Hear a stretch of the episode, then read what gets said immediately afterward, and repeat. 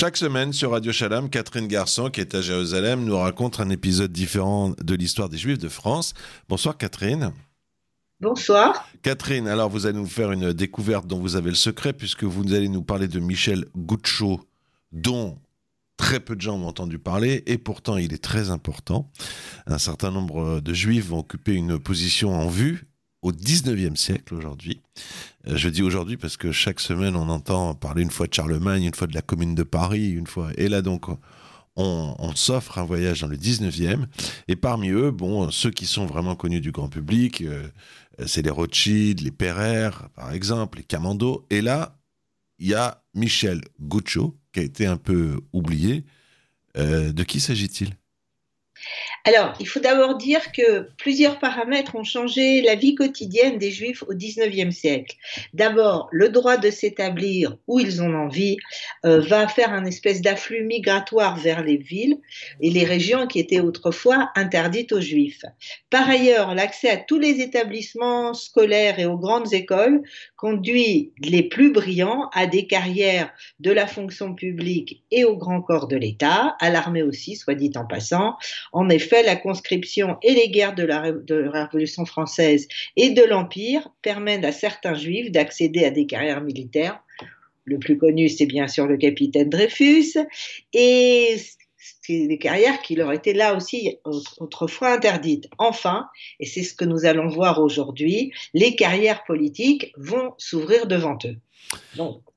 Alors, donc avant, l'armée était interdite aux juifs, le colonel Dreyfus... Euh, a appris à ses dépens que c'était pas forcément très, très drôle une fois qu'on était officier de l'armée, mais là, on va retrouver Michel Goucho. Alors oui, celui-ci, il est né à Nancy le 18 mai 1797. Il est le fils de, euh, on l'appelait garçon, mais c'est Gerson, Jacob Guccio, qui est un banquier juif. Alors, dès son plus jeune âge, il s'intéresse aux mathématiques et il voudrait faire une carrière universitaire, mais son père meurt et Michel et ses deux frères reprennent donc euh, la banque paternelle, qui est une banque rentable, mais pas une des grandes banques, euh, une des grandes banques juives. C'est pas la banque Rothschild.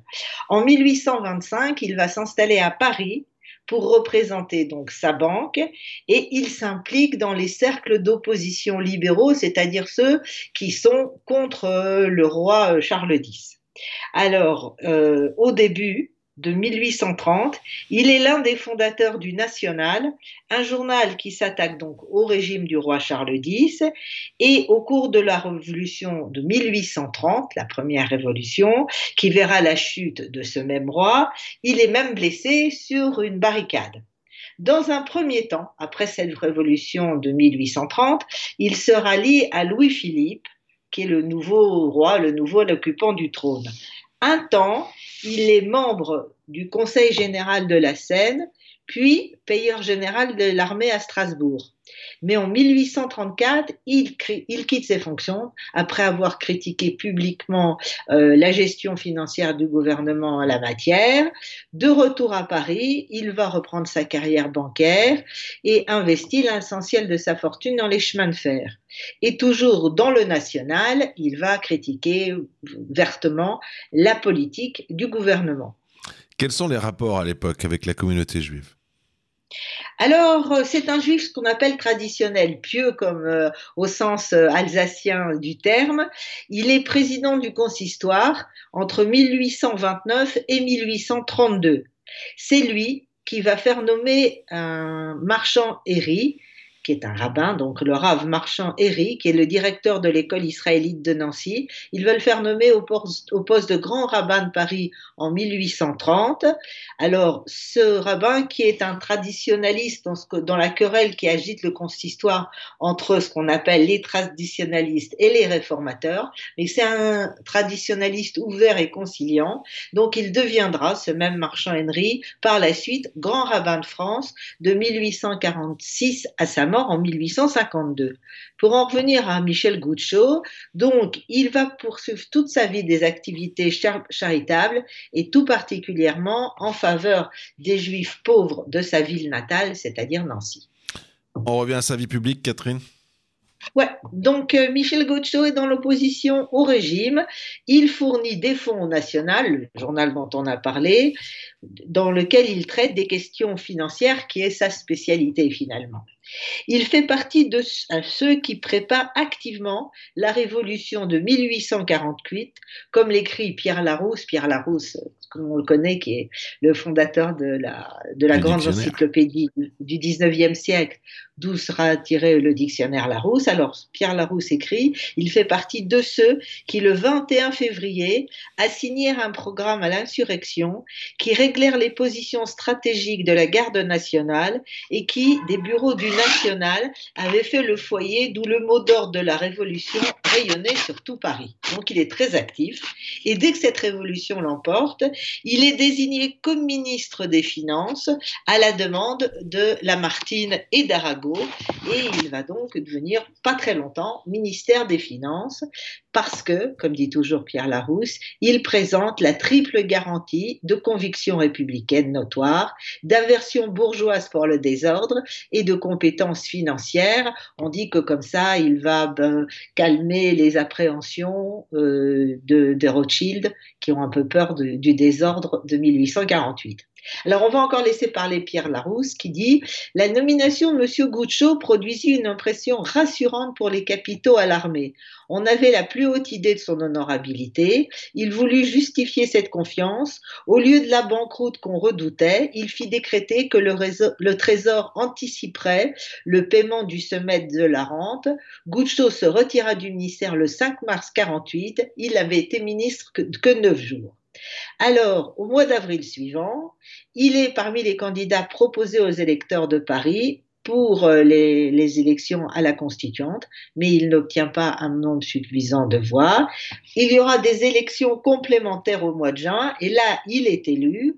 Il devenu chef du pouvoir exécutif apparaît les journées de juin 40, 1848.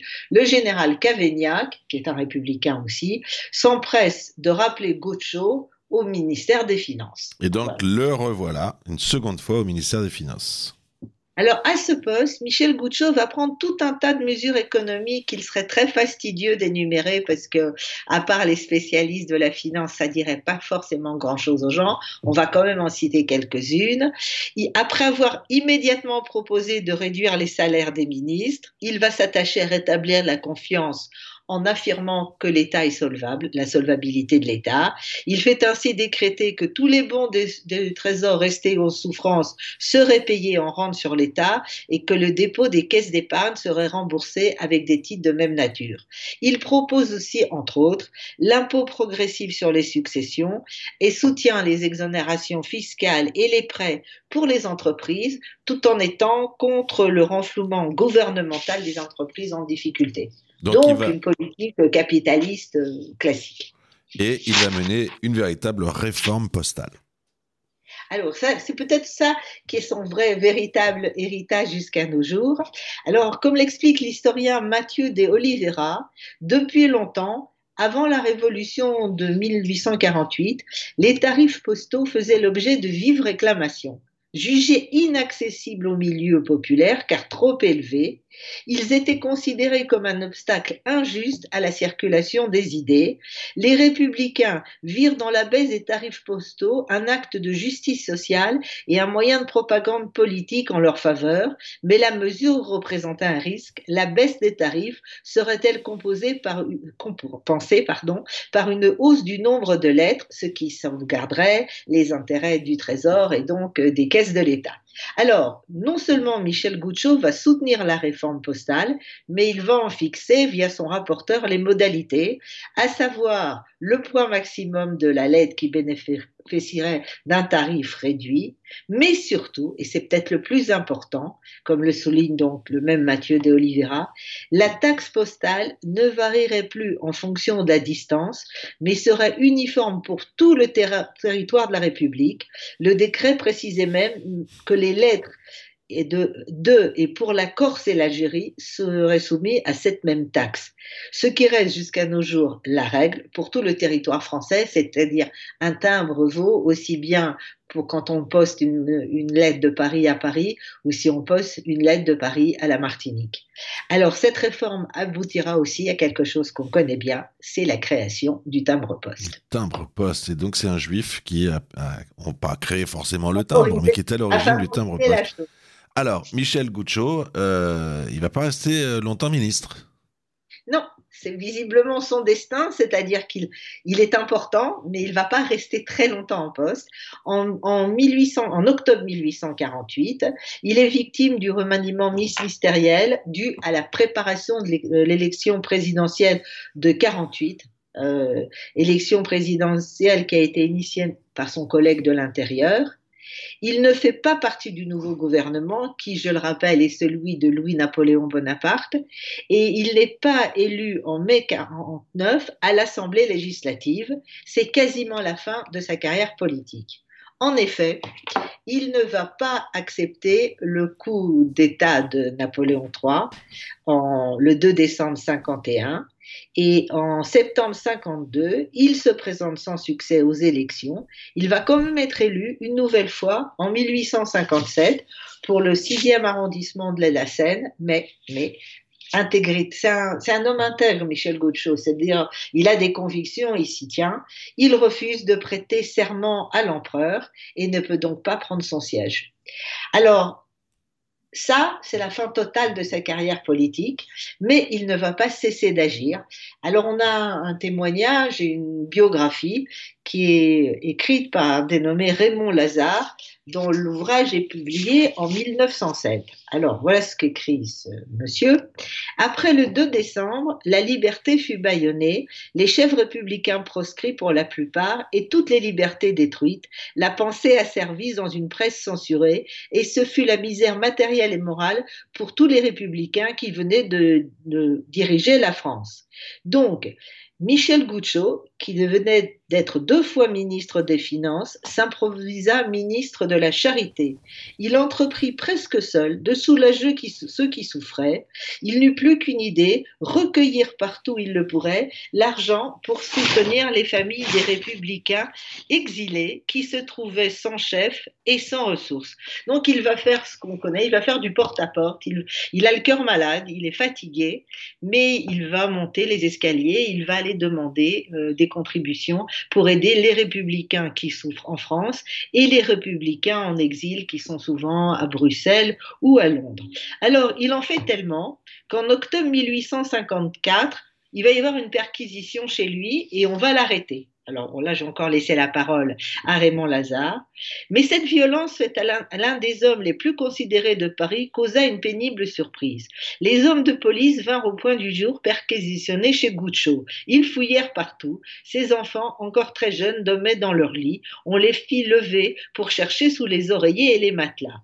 Goucho était gardé à vue. Sa femme savait où se trouvaient tous les papiers compromettants. Elle prit une clé, passa devant les policiers, alla dans un cabinet de travail, ouvrit le secrétaire, prit tous les papiers qu'elle trouva, les cacha sous sa jupe et repassant devant les agents de police, elle descendit à la cuisine où tout fut immédiatement brûlé. Alors, le gouvernement impérial, qui s'imaginait de faire une persécution fructueuse, fut déçu grâce au sang-froid et à la présence d'esprit de Madame Michel Goucho.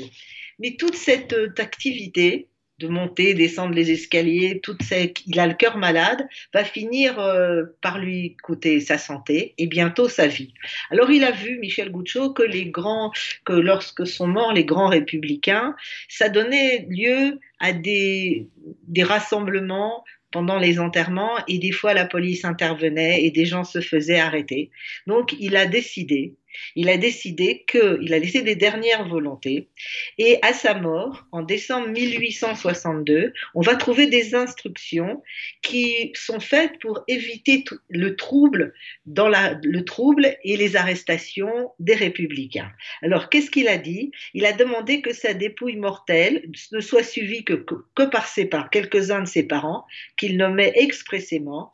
Et il voulut être, comme me dit Raymond Lazare, il voulut être conduit à sa dernière dernière demeure dans le corbillard des pauvres sans aucune manifestation extérieure. Il enfin, il désirait être enterré dans une fosse euh, inconnue pour qu'on ne puisse même pas venir manifester sur sa tombe. C'est pour ça, peut-être à cause de cette modestie, que euh, l'histoire a un peu oublié Michel Goucho, mais il est quand même un symbole de, l'émancipation et de la, du progrès des Juifs dans la société française qui va commencer au XIXe siècle et qui va se poursuivre. Catherine Garçon, chaque semaine, vous nous raconterez un épisode différent de l'histoire des Juifs de France. Dans cette fois, on a parlé d'un homme qu'on a découvert en fait avec vous, qui s'appelle Michel Goucho, qui est à l'origine du timbre-poste. Il a eu cette idée incroyable. Il a dit une lettre, ça sera toujours le même prix. Paris, Marseille, Guadeloupe ou euh, même dans Paris, ça sera toujours le même prix. Catherine Garçon, merci à vous, vous qui êtes à Jérusalem. Bonsoir. Bonsoir.